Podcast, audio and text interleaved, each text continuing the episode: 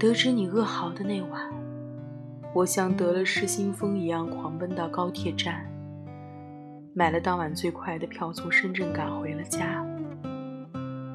深夜的路上，寒光过影，我怔怔地望着窗外的景，脑中浮现的全是你的画面，心里难受的要死。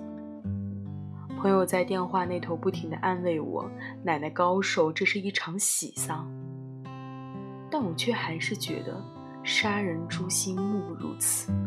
至亲的离世，我没办法当着一大车厢的人任意放声痛哭，只是想在那一刻，我想变成一个没有心的人。阿奶，你看，这是我第一次见到广州塔。阿奶这个地洞里的车子叫地铁，非常快，我扶着呢，它很稳，不会摔。阿奶，我穿警服好看吗？你孙女好看吧？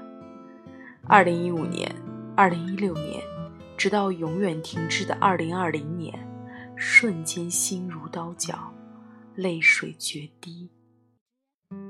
终于，我拖着满身疲惫回到了家。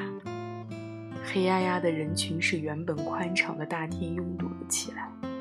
我行尸走肉似的向你走去，看着古稀之年的您安详躺在大堂中央的白色床单上，像平着睡着了一样。银白色的头发，满脸沟壑的脸庞，薄薄的嘴唇上没有一丝血色，明亮的眼睛就这样闭上了。阿奶。